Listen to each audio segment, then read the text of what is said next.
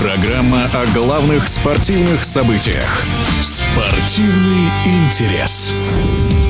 В Лиге конференции определились все участники 1-2 финала. Английский Лестер встретится с итальянской Ромой, а голландский Фейенорд поборется с французским Марселем. Какие шансы у каждого полуфиналиста, мы спросили у в прошлом футболиста, ныне тренера Дениса Бояринцева. Что касается противостояния Марселя и Фейнорда, ну, здесь обе команды, знаете, примерно одинаковые по классу и подбору игроков. Где-то так шансы оцениваю 50 на 50. Обе команды неплохо выступают за своих внутренних чемпионатах. Марсель идет там на втором месте, Фейнорд идет на третьем месте, правда, без шансов там на чемпионство обе команды. Поэтому я думаю, что кто лучше подойдет к игре э, в плане кондиций, наверное, думаю, тот и одержит победу. Единственное, что могу сказать, что если голландцы в первом матче не выиграют, ну, сложно им будет пройти Марсель, это однозначно. Поэтому надо им сделать все, чтобы был положительный результат, тогда шансы они получат на вторую игру ответную. В целом, наверное, все-таки, знаете, так плюс-минус, а совсем немножко, наверное, на стороне Марселя все-таки буду.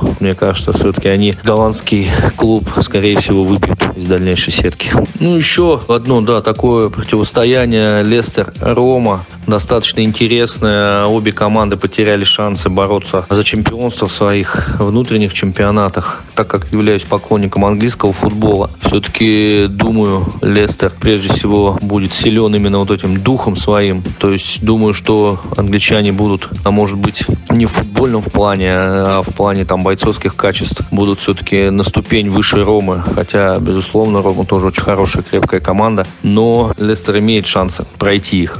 Хотя это будет непросто.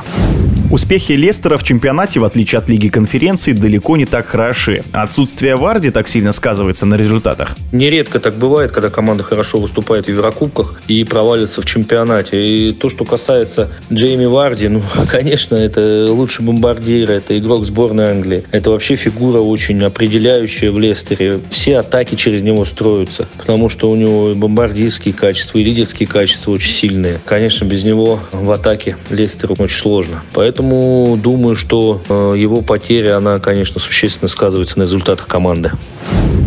Рома прошла Будеглимт, с которой на групповом этапе имела проблемы, крупное поражение и ничья. Какие сложности норвежская команда преподнесла итальянскому клубу? Противостояние Ромы и Боды Глимта норвежского. Ну, здесь много сопутствующих факторов. Ну, прежде всего, конечно, думаю, может была недооценка соперника. Плюс еще скандинавские команды, они отличаются такой вязкостью. То есть они э, такой вязкий футбол сами не играют и не дают сопернику играть. Поэтому, возможно, столкнулись с такой командой, которая очень хорошо работает, много черновой работы делает, хорошо перемещается. Поэтому тактические замыслы могли не получиться. Это такой вариант, когда очень сложно потом э, не донастроиться, и потом во время игры уже наверстывать вот этот настрой, сложно опять его приобрести. Поэтому, наверное, может быть, и не сложилась удачно там первая игра.